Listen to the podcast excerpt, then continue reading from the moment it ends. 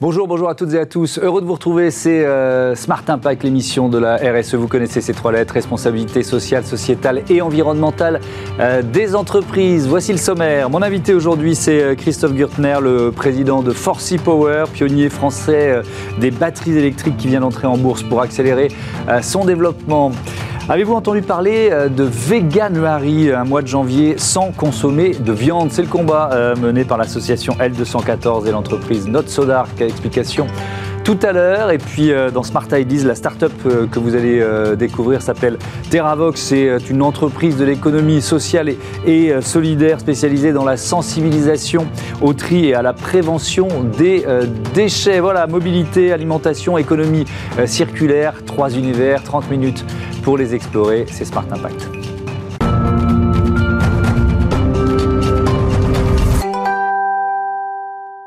Bonjour Christophe Gürtner, bienvenue. Bonjour. Vous êtes donc euh, le PDG de Forcy Power, vous l'avez créé en, en 2011. Quelle idée, quelle ambition de départ? L'ambition en 2011, c'était de créer une entreprise au moment où l'Asie commençait à se convertir vers l'électrique. C'est d'apporter ce genre de solution qui n'était pas évidente en Europe, mais c'est d'apporter ce genre de solution en Europe et en France. Alors, quelle solution? De quoi on parle?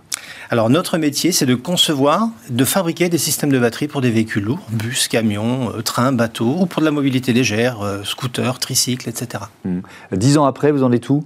Dix ans après la création ah, on a connu un long chemin, pas tranquille, mais enfin extrêmement fructueux et riche. On est parti, on était rien du tout, littéralement. Hmm. Aujourd'hui, plus de 600 personnes. Hmm. On est entré en bourse il y a deux mois et on se développe dans le monde entier. Ouais, quatre sites de production, Poitiers, euh, la Pologne, l'Inde, la Chine, 62 euh, millions d'euros de chiffre d'affaires en, 2020. Si on jette un coup d'œil au, marché mondial, euh, c'est un marché mondial en, en très forte croissance dont on parle Exponentielle, exponentielle. Longtemps, c'est extrêmement compliqué. L'Asie se développait, l'Europe n'a pas bougé. L'Europe a commencé à se développer en 2017-2018. Aujourd'hui, c'est évident, vous l'entendez dans les médias tous les jours. Euh, le marché croît à très grande vitesse. Aujourd'hui, le challenge, c'est plutôt d'avoir une capacité de production qui accompagne l'accroissement de la demande. Hmm. Sur quel marché Pourquoi vous avez décidé de vous positionner sur ces marchés spécifiques? Le marché de la voiture est saturé. Le marché des, biens grand public, c'était il y a 10 ans, il y a 20 ans. Aujourd'hui, le marché qui va se développer, c'est le marché des véhicules industriels. Je vous l'indiquais, les bus, les camions, euh, les bateaux, les trains, mais également tous les véhicules de construction en centre urbain, les véhicules agricoles euh, ou les petits euh, véhicules de livraison. Ça, c'est le marché qui se développe. C'est un marché plus technique, il faut mhm. plus de valeur ajoutée. C'est notre ADN. Qui sont vos clients? Aujourd'hui alors en France, nos grands clients sont les fabricants de bus, euh, Iveco. Hein, on est le premier fournisseur de bus euh, en France, un des premiers en Europe, le leader en Angleterre, en, Europe du Sud, euh, dans d'autres pays. On a des clients en Asie du Sud-Est, en Chine. On se développe aujourd'hui énormément au Japon. Les grands fabricants de matériel lourd, de construction agricole au Japon sont nos clients mhm. et un certain nombre de clients américains dorénavant. C'est quoi le défi si on, si on fait un, gros plan sur un, bus C'est quoi le défi technologique pour, pour, qui fonctionne euh, avec des batteries électriques Parce qu'il y a un problème de poids quand même sur ces batteries. Alors effectivement, aujourd'hui, on a résolu le problème du poids. C'est-à-dire qu'aujourd'hui, le poids, on est passé en dessous des seuils euh, critiques. Donc aujourd'hui, le poids n'est plus un sujet. L'autonomie n'est plus un sujet. C'est-à-dire aujourd'hui, on apporte une journée complète de service euh, sans recharger. Le challenge aujourd'hui, c'est évidemment de réduire les prix. Et la deuxième chose, c'est d'avoir une durée de vie qui est la plus longue possible. Aujourd'hui, on est capable d'utiliser une batterie sur un bus 7-8 ans 10 ans. Hmm. Donc on a atteint un certain nombre de seuils qui rendent la solution évidente. Est-ce qu'il y a une accélération euh, dans, dans, ce secteur-là, une accélération technologique? C'est-à-dire que la recherche et développement permet comme ça de faire des, des bons, des, des, des gains rapides d'une certaine façon Alors il ne s'agit pas de bons, il s'agit de pas, mais de pas constant, de progression, régulière. Absolument, absolument. Et on a passé les seuils il y a 2-3 ans. Donc aujourd'hui, chaque pas supplémentaire est une, une amélioration complémentaire. Et j'allais dire qu'à chaque petit pas de 5%, 10%, mhm. une nouvelle application bascule vers l'électrique. alors c'est ce que j'allais vous dire, quand on dit on a passé les seuils il y a 2 ou 3 ans. Ça veut dire qu'il y a des secteurs dans lesquels vous ne pouviez pas euh, euh, vous lancer, ça n'avait pas de sens économique, c'est ça, et, et qui s'ouvrent économique et en termes d'autonomie. Hein. Par, exemple, le bus, il y a 5 ans, ne faisait pas une journée de service complet. Aujourd'hui, on fait plus que ça. C'est-à-dire, aujourd'hui, la question, c'est de ne pas réussir à faire ça, mais de le faire moins cher. Hmm. Donc, voilà l'étape à laquelle on est arrivé aujourd'hui. Voilà comment, comment, le faire durer plus longtemps hmm. et apporter de la data, etc. etc. Le, dernier seuil qui a été franchi, euh, je ne sais pas, est-ce que c'est par exemple sur les machines agricoles? J'en sais rien, je, oui, je réfléchis C'est exactement ça, vous avez tout à fait raison. Aujourd'hui, le prochain seuil, c'est de faire basculer tout ce qui est véhicule de construction, une pelle une grue en centre urbain, de faire basculer un tracteur dans, dans un domaine agricole vers l'électrique. Et là, on est au moment de franchir le cap et tous ces fabricants de matériel dans le monde entier mhm. sont en train de se convertir. Un autre grand cap, et il est important de le noter, et on ne l'imaginait pas il y a 5 ans, c'est le train. Aujourd'hui, tous les trains vont devenir des trains partiellement électriques hybride à base de batterie, exclusivement de batterie, hmm. ou avec de la pile à combustible et batterie. Ça, c'est un nouveau grand démarrage pour la décennie à venir. Il euh, y, a aussi l'enjeu important, c'est la seconde vie des, euh, des batteries. C'est un axe euh, d'activité et, de développement pour, pour votre entreprise? Oui, tout à fait. Parce que quand vous faites une batterie pour un véhicule, l'usage est très exigeant. Hmm.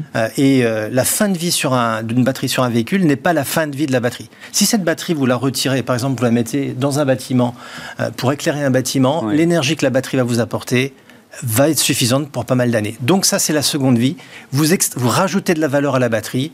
Et donc, vous réduisez les coûts et l'impact environnemental, bien sûr. Donc, par exemple, une batterie de bus, elle peut, elle, vous dites, on, elle, durer 10 ans sur un bus et elle pourra durer 5 ans à 10 ans dans un usage autre, moins intensif, euh, probablement stationnaire. Est-ce que les filières existent déjà euh, de cette seconde vie de batterie ou est-ce qu'il faut finalement les, les, les, inventer? Parce que voilà, il faut créer des habitudes, de nouvelles habitudes. Tout à fait, il faut les inventer. C'est-à-dire que d'abord, la première chose, c'est qu'une batterie qui va être mise sur un véhicule va durer 5-10 ans. Pour le moment, le marché vient de démarrer il y a 2-3 ans. il va falloir attendre quelques années que le, volume euh, suffisant soit disponible. Mm. Mais ça démarre. Aujourd'hui, ça se teste, ça se prépare. Donc un certain nombre de démonstrateurs se mettent en place. On vient de mm. signer des accords en Angleterre avec un acteur anglais important. On va prochainement le faire en France, de façon à ce que dans 5 ans, 10 ans, on puisse bâtir de nouveaux immeubles, des entreprises, mhm. avec des batteries de seconde vie. Mhm. Par exemple, euh, vous avez un accord avec la RATP, je crois euh, Alors ça, c'est pour le transport. On n'a pas d'accord avec la RATP, mais aujourd'hui, on est le fournisseur d'Iveco Liège, oui, qui, est le principal fournisseur de la RATP. Et donc, l'essentiel des batteries que vous voyez dans les rues de Paris sont des batteries Forcy Power. Et donc, la, question de leur de seconde vie se, se pose. On n'a pas du tout parlé des scooters, et je voudrais en dire un mot, parce que euh, ça, c'est un marché que vous avez décidé, dans lequel vous avez décidé de travailler. Pourquoi? Il y a plus longtemps déjà. En fait, nous sommes implantés en Asie, c'est-à-dire on est implanté en Chine, et aujourd'hui on est implanté en Inde, depuis, en Chine depuis euh, près de 20 ans, euh, et en Inde depuis exactement un, an. On vient d'ouvrir une, usine là-bas. L'Asie, c'est 90% du marché mondial du 2 roues et du 3 roues. Et le problème de pollution est beaucoup plus prégnant dans ces zones-là qu'ici mm. en Europe.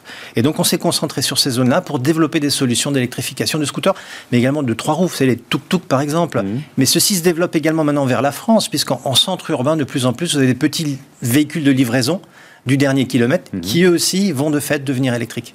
Euh, je, reviens aux, grosses machines, les bus ou, euh, euh, les, machines de chantier dont vous parliez votre technologie, elle, elle, rentre dans un, dans un bus euh, neuf ou vous pouvez, ou est-ce qu'on est dans ce qu'on appelle le rétrofit? C'est-à-dire on peut transformer un, un, bus thermique en, bus électrique Alors on peut le faire, simplement faire du rétrofit sur un bus qui était prévu pour durer 10-15 ans. Quand vous arrivez au bout de 10 ans, c'est le bus lui-même qui ne va pas tenir. Donc le rétrofit est un petit peu compliqué. En revanche, par exemple, sur du train, qui est prévu pour 30 ans, mmh. aujourd'hui, par exemple, nous allons euh, faire le rétrofit des TER, des TER, les trains régionaux. Ces trains, nous allons euh, les convertir en trains électriques. Pourquoi? Parce qu'ils durent 30 ans. Donc au bout de 10 ans, vous pouvez faire un rétrofit et vous avez un vrai avantage pour les 20, pour les 20 années à venir. Hmm. Euh, Forcy Power est, entré en bourse en novembre dernier, c'est ça? Euh, pourquoi ce choix? Pour euh, monter en puissance, augmenter votre capital? Oui, c'est vrai, exactement. C'est pour monter en puissance. Le marché se développe très vite. Nous, nous développons très vite. Hmm. Les années qui viennent vont montrer une forte croissance. En R&D, il faut investir énormément. Donc, on a besoin de moyens complémentaires.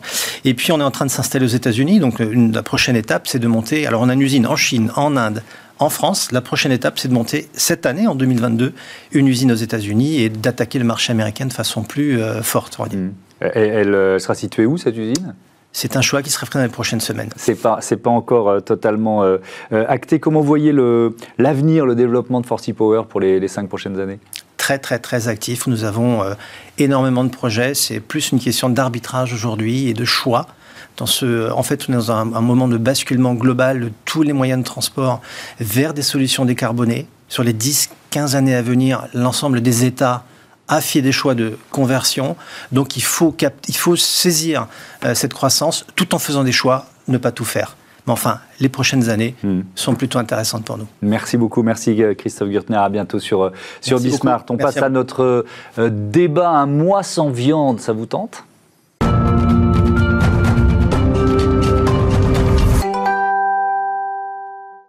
Le débat de Smart Impact, je vous présente mes invités. Brigitte Gauthier, bonjour. Bonjour. Bienvenue, vous êtes la cofondatrice de L214, de l'association L214. Clément Benoît, bonsoir, bonjour. Bonjour. C'est toujours le jour, bon, cofondateur de Not So Dark, euh, que vous présenterez dans, dans, un instant. On va parler de Veganuary, euh, initiative qui est née en Angleterre et, au, et aux Pays-Bas, qui consiste à manger vegan pendant tout le, le, mois de janvier. Il y a, ça, ça, a eu lieu dans plus de 200 pays euh, en, en, 2021. Euh, c'est quoi le, le, le principe, l'ampleur de ce mouvement, Brigitte Gauthier? Ben, je crois que c'est un mouvement effectivement qui prend de plus en plus d'ampleur mmh. parce qu'on s'intéresse à notre façon de manger et à l'impact qu'on a par notre nourriture. Et donc bah, l'impact il est multiple et notamment en ce qui concerne la consommation de produits d'origine animale, la viande, le lait, les œufs, les poissons. Et donc Veganuary, ça propose de d'accompagner, de faire découvrir une alimentation alors euh, qu'on ne connaît pas bien, où on peut avoir des a priori dessus. Mmh. Et en fait, euh, en se lançant dans le véganuary, on se rend compte déjà qu'on mange vegan de temps en temps sans y faire, euh, voilà, par accident, on mange vegan. Mmh. Donc il n'y a rien d'extraordinaire. Et puis euh, de montrer que c'est une alimentation qui est qui peut être saine, équilibrée, bonne, euh, délicieuse et, euh, et, nutritionnellement complète pour chacune et chacun d'entre nous, mmh. quel que soit notre âge ou ou notre façon de vivre, sportif, grand sportif, ou, ou au contraire assez sédentaire. Mmh. Euh, Clément Benoît, euh, c'est quoi notre Sodark en, en, quelques mots Et puis pourquoi vous avez décidé de, de participer à Veganuary Notre Sodark, c'est une start-up de la food tech mmh. euh, qui a pour ambition de devenir le plus grand restaurant du monde sans opérer de cuisine. Euh, alors, vous allez me dire comment est-ce qu'on fait? Mmh. C'est assez simple. En fait, on, a, on crée des marques virtuelles qui sont uniquement disponibles sur les plateformes de livraison, qu'on propose euh, à des restaurateurs existants d'opérer dans les quelques mètres carrés qu'ils ont de disponibles dans leur cuisine. Euh, pourquoi est-ce qu'on a accepté de participer à ce mouvement? On a développé plusieurs marques dans le domaine du, du végétal. Euh, on pense que c'est l'avenir. Euh, très sincèrement, on, on, on, voit l'évolution du marché, de la consommation, mmh. euh, et, et, on se rend compte que c'est véritablement une traîne qu'il faut qu'on adresse.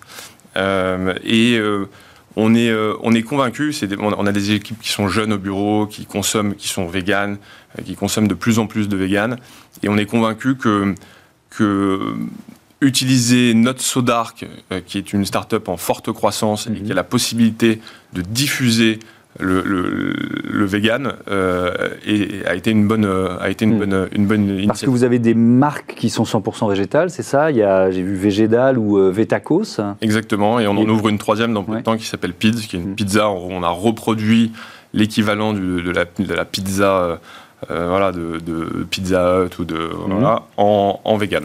D'accord. Euh, mais vous cuisinez aussi des, des, plats à base de viande? Enfin, il y a un peu de tout dans ce que vous proposez chez Alors, Dark, c'est ça? Nous, on développe euh, beaucoup de marques. Enfin, c'est, ouais. notre, c'est notre business de développer mmh. des marques fortes. Euh, donc, on développe, on développe pas seulement des marques euh, véganes, mmh. mais aujourd'hui, sur les six marques euh, que nous avons chez Notre Dark, trois sont véganes. Oui, c'est intéressant. Ce qui est intéressant aussi, c'est la, c'est la tendance, Brigitte Gauthier. La, la, consommation de viande, elle baisse en France?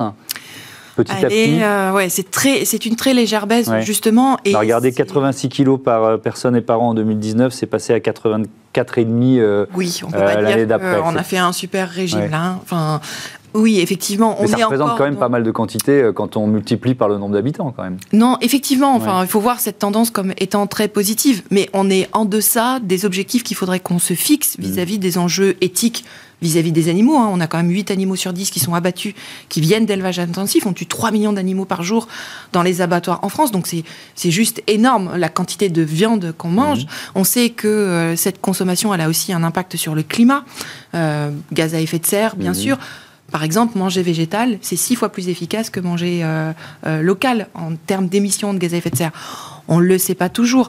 Donc effectivement, c'est une tendance qui doit s'accélérer et elle peut s'accélérer seulement par la disponibilité des produits justement dans les restaurants, mmh. euh, dans leurs commandes, dans leurs achats. Bah, les personnes sont prêtes à, à changer euh, en conscience. Elles ont pris conscience, les mentalités ont changé, sauf que dans la disponibilité des produits, bah, souvent il y a, bah, c'est cher, il euh, n'y en a pas, euh, les qualités sont très diverses et variées. Euh, voilà, faut trouver ce qu'on aime. Donc euh, voilà, il y a vraiment un enjeu à, à rendre disponible, accessible, montrer que c'est simple, que c'est bon. Mhm. Et, du coup, les initiatives comme des entreprises comme notre Sodark sont vraiment très intéressantes. Et Vegan Harry, bah là, on fait avec 70 entreprises.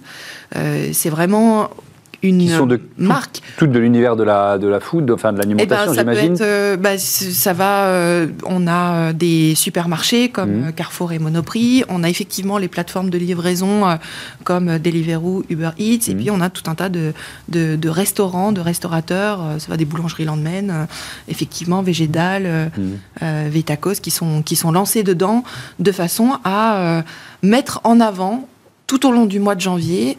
Euh, alors des fois des nouveautés, ou alors mettre en avant ce qui existe déjà de façon à, faciliter euh, le, la découverte de, de ces options 100% euh, végétales pour accompagner le changement, mhm. pour que enfin on soit accordé. notre morale commune, c'est on ne doit pas maltraiter et tuer sans nécessité.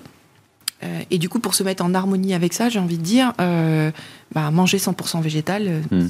c'est bien. Clément Benoît, on, on parliez d'équilibre de, l'alimentation. Est-ce que c'est un défi particulier à, relever dans vos cuisines pour que des menus 100% végétaux soient équilibrés? Alors, nous, on a décidé d'adresser la, verticale végane hmm. en, essayant de démocratiser le, produit. Donc on n'est pas allé sur le, sur le high-end, euh, sur des produits chers, on a essayé de reproduire les formules de fast-food qui fonctionnent voilà, et qui ont fait leur preuve, McDonald's, Burger King, etc. Euh, et d'offrir un produit qui soit similaire en termes de qualité et en termes de prix. Et c'est pour ça que ça a fonctionné euh, super bien, c'est-à-dire que ça s'adresse à, des millions de personnes, la target est beaucoup plus importante. Mmh mais ça ne vous empêche pas d'essayer de, remplir des, objectifs d'équilibre quand même. Vous voulez dire d'équilibre alimentaire D'équilibre alimentaire, oui. De toute façon, les produits véganes, de manière générale, euh, sont, voilà, sont, sont euh, équilibrés. C'est-à-dire, euh, oui, parce que c'est l'une. Vous, vous, voyez venir avec ma question. Il y a une question sur les carences. Est-ce que quand on mange que vegan, il y a des carences alimentaires? Est-ce que je veux dire besoin de, de, de compléments alimentaires Donc c'est ça ma question. Est-ce que vous intégrez cette dimension-là dans à la fois la démarche et, et les recettes pour la démarche Oui, bah, pour la démarche 100% végétale, voilà, la plus grosse association de, de, de médecins, de professionnels de santé mmh. qui regroupe 100 000 professionnels de santé dit bien qu'on peut être vegan à tous les âges de la vie à partir du moment où on mange équilibré. Et en fait, les personnes qui se nourrissent de façon végane, bah, vous avez toutes les tendances, comme pour les personnes qui se nourrissent avec de la viande. Mmh. C'est-à-dire que vous en avez qui prennent grand soin de l'équilibre alimentaire qu'ils ont et du coup vont avoir une démarche souvent avec de la cuisine faite maison, euh, etc. Et puis vous en avez qui euh, sont plutôt euh, junk food, etc. Et donc du coup, bah voilà, dans l'alimentation végane, vous avez aussi toutes les tendances de la food qui sont réunis. Après, euh, je ne pense pas que la prétention de végétal et de vétacos, c'est de dire bah, vous mangez tous les jours du végétal ou du vétacos. C'est pas le pari. Hein. Euh, l'enjeu, c'est de manger, c'est de manger varié. oui, mais l'enjeu pour, pour la santé publique, de toute façon, c'est de manger varié. Donc vous pouvez pas manger tous les jours dans le même restaurant. Hmm. Euh, voilà. Est-ce que avant de vous lancer dans, dans, dans, ce, dans ce mouvement, Clément Benoît, vous aviez vu au fur et à mesure la, la, la demande, la consommation de viande baisser dans dans, les produits qu'on vous demandait dans... Comment ça se passe? On n'a pas vu la, la, consommation de vente baisser mm. voilà, dans, les, dans, les, dans, les, datas qu'on récupère euh, mm-hmm. de l'ensemble des commandes, euh, mais on a vu une trend euh, augmenter, donc la trend vegan. En fait, c'est pas la trend vegan n'est pas venue empiéter sur la, la vegan, c'est juste que voilà, ça, continue à croître mm. et à prendre de l'ampleur. Et je pense que c'est que le début. Ouais c'est en fait ces deux modes d'alimentation qui cohabitent. Ouais, qui cohabitent. C'est-à-dire qu'en fait, je pense pas que euh, le, la mission euh, euh, végane et la mission qu'on est au sein de, notre Sodark de déployer des marques mm. véganes soit de retirer la viande du marché à 100%. on n'est pas militant vegan. Mm. on pousse cette traîne parce qu'on pense qu'elle est intéressante, qu'elle a un impact et qu'il faut le faire. Euh, mais euh, on n'a pas pour euh, ambition mm. de, de, faire arrêter les gens de, voilà, de, commander, de la viande. Est-ce que c'est votre ambition, Brigitte Gauthier? Ah bah notre ambition, euh, c'est vraiment de laisser les animaux hors des assiettes. Donc mm. effectivement, du côté de L214, euh, on est plutôt convaincu que euh, le monde du futur, alors peut-être pas, enfin certainement pas pour nos générations, mais peut-être mm. un petit peu plus tard, considérera les animaux comme des cohabitants de notre planète et non pas comme des ressources à notre disposition comme on le fait mm. aujourd'hui. Mais là maintenant, tout l'enjeu et de démocratiser l'alimentation végétale. C'est-à-dire que, au lieu que ce soit une alimentation qui soit mise un petit peu à part, comme quelque chose d'un petit peu bizarre, mmh. euh, montrer que c'est une alimentation qui est tout à fait euh, normale euh, et, mmh. et, qui est délicieuse et, et tout simplement, voilà, lui, lui offrir au moins déjà aujourd'hui l'opportunité de se faire connaître et de se faire reconnaître en tant mm. qu'alimentation complète euh, qu'on peut, euh, qu'on peut avoir. Parce que mm. c'est souvent un frein aussi. Les gens disent Ah bah oui, moi j'aimerais bien manger végétarien, manger 100% végétal, mais je ne sais pas comment faire ben voilà, c'est montrer que c'est tout simple, que c'est très bon. Et, et... on, commence par, par, un mois, et puis après, on, verra bien. Et c'est vrai que L214 est, est, connu pour euh, euh, ses vidéos chocs qui dénoncent les, les conditions d'élevage, la, la, maltraitance animale. Là, on est plutôt dans du soft power, en quelque sorte, avec, euh, avec Veganuary, on a, on, a, on a bien compris. Euh, vous l'avez un peu évoqué, mais pourquoi, alors là, je suis sur, l'axe environnemental, pourquoi on ne mhm. peut pas continuer sur notre modèle d'alimentation actuel, selon vous?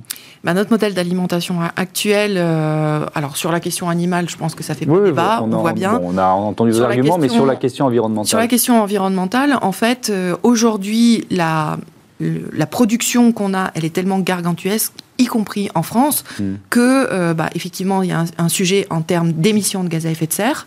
Euh, donc euh, voilà, je l'ai dit. Hein, le pire, c'est la viande rouge, le bœuf Alors le pire, sur la question de, des gaz à effet de serre, c'est la viande de bœuf. Par contre, si on se déplace sur les algues vertes, bah, là, on va plutôt être sur les élevages de cochons, par exemple. Mhm. Et puis, si on pense aux émissions d'ammoniac, bah, là, on va être un petit peu tout confondu par rapport à ça. Donc, sur les questions environnementales, c'est prégnant. Sur les questions sanitaires aussi, on est en pleine zoonose. Là, on voit bien, on a le coronavirus qui nous entrave dans nos activités. Or, les scientifiques nous disent, nous alertent depuis des années que les élevages intensifs sont des bombes sanitaires. Hmm. Donc là aussi, il y a un enjeu au minimum à réduire la consommation et la production de produits d'origine animale. Hmm. Et ça, c'est finalement assez peu entendu. On a du greenwashing. Les prairies puits de carbone, bah ça c'est aussi une opération de greenwashing, c'est-à-dire que on nous dit les prairies sont des, puits de carbone, mhm. c'est faux aujourd'hui. Il n'y a plus que les grandes plaines de Russie qui sont puits de carbone. Même notre massif central euh, ne l'est plus. Donc on a vraiment un véritable enjeu euh, là-dessus, on parle de la déforestation aussi. 65% mm. de la déforestation de l'Amazonie, c'est euh, des questions d'élevage, donc euh, soit des, bovins qui sont en feedlot, soit on fait pousser céréales et légumineuses. Et la France, c'est le premier importateur européen de soja du Brésil. Donc on est pris là-dedans. Donc voilà, la, viande, ça a des conséquences sur l'environnement très importantes. Il y a un enjeu aujourd'hui d'urgence mm. climatique et environnementale, il faut y aller. Merci beaucoup. Merci à tous les deux. On passe tout de suite à euh, Smart IDs, une start-up à l'honneur.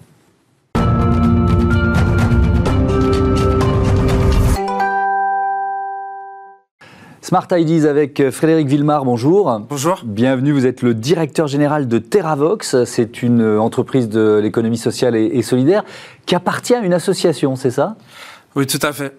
C'est euh, TerraVox a été créé par l'association YGREN, qui est un mouvement d'éducation populaire mmh. euh, qui mène des programmes pédagogiques sur l'environnement, la citoyenneté, le vivre ensemble, euh, qui a été créé il y a 15 ans à Trappes. Et on a créé TerraVox du coup fin 2017. Fin 2017, votre métier c'est la sensibilisation au tri et à la prévention des déchets, c'est ça? Alors tout à fait. en fait, on a créé TerraVox pour apporter une approche euh, nouvelle de la mobilisation des publics. On a fait le constat avec Ygraine que euh, on peinait à mobiliser les gens sur les déchets, mais comme sur le climat en général. Mmh.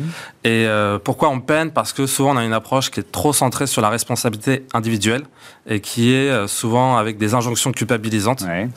Et du coup, nous, en, en droite ligne de notre héritage de l'éducation populaire, on veut porter une approche qui est plus enthousiasmante, collective mhm. et qui donne du pouvoir d'agir. D'accord. Et alors ça passe par quoi? Quels, quel, quel services, quelles actions vous proposez? Alors nous concrètement, on accompagne les publics dans la durée pour les aider à transformer leurs déchets en ressources et euh, pour faire des actions collectives en faveur du cadre de vie. Mhm. On est convaincu que les déchets sont, ne sont pas des nuisances, mais des, biens communs qui peuvent nous aider à mieux vivre mhm. la ville. Et du coup, on leur donne des, enfin, on les accompagne avec des outils et des méthodes pour, euh, pour transformer leurs déchets. Donc, on a un Fab Lab itinérant dédié au recyclage du plastique pour utiliser les ressources plastiques du quartier pour faire du mobilier urbain, par exemple. Mmh.